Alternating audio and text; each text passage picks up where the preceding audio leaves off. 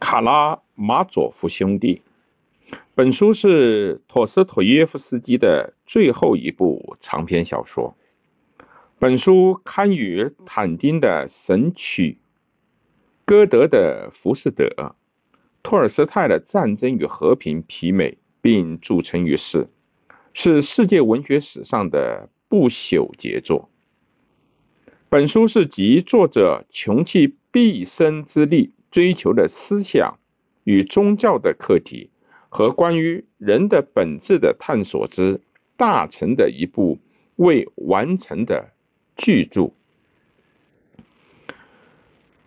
老卡拉马佐夫认为，人生的努力不产生些微价值。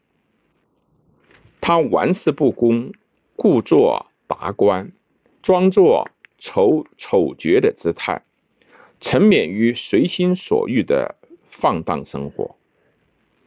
他有四个儿子，三个是异母兄弟，一个是他和雅儿痴呆的女人的私生子。大儿子是德米特里的个性，是个性格粗豪、放荡不羁的二十八岁的军官。二儿子伊万，是个敏锐的理论家、无神论者、虚无式的知识分子。二十四岁，三儿子阿廖沙受教于曹西马长老，是怀有理想的纯洁青年。二十一岁，私生子斯米尔加科夫患有癫痫病，充当这一家的仆人。是个卑微的男子。故事从卡拉马佐夫一家人在曹西马长老的修道院会面，父子之间丑恶的交锋结束时开始的。曹西马命令阿廖沙站在哥哥们一边，他从修道院出来后，便去访问哥哥们，了解到了父子之间的反目。他反问伊万是本书的核心，在饭馆里听到了有名的诗句《大法官》。一个夜晚，老卡拉马佐夫不知被何人所杀害，金钱被劫。首先由德米特里发现后喊叫，因而涉嫌最大。被逮捕后受到了审判，这是由于在事情发生以后，他曾和镇上的女人们到邻村去游玩，花费了大量的金钱。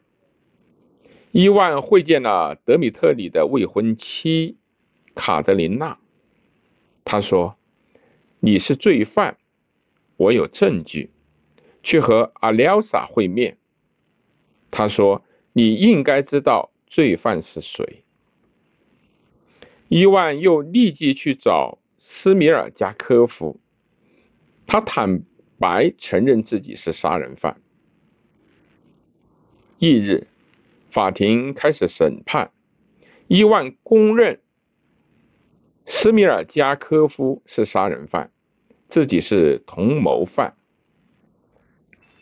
力图为德米特里。辩护而开脱，但他被认为是歇斯底里发作，辩护无效。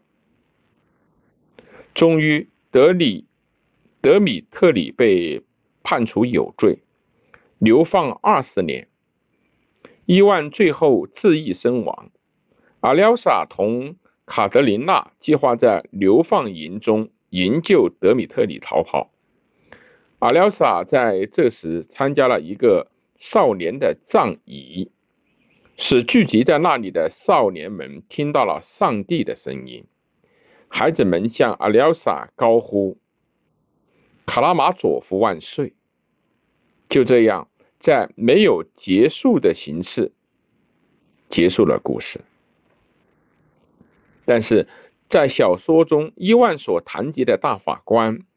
表现了追求面包与良心的自由、信仰与理性的矛盾、世俗权利与民众幸福、专制与自由等主题，对世俗人的名义向耶稣基督倾诉了对人间历史性矛盾的怀疑。阿廖沙对此给予了回答：“你的赞歌是对基督的赞美，而不是诽谤。”托斯妥耶夫斯基原来构想把这部作品冠以“伟大罪人的生涯”的总标题，用阿廖沙的一生写成若干篇长篇小说，但由于他在1881年去世。这部作品也就结束了。他的主要作品可参见《罪与罚》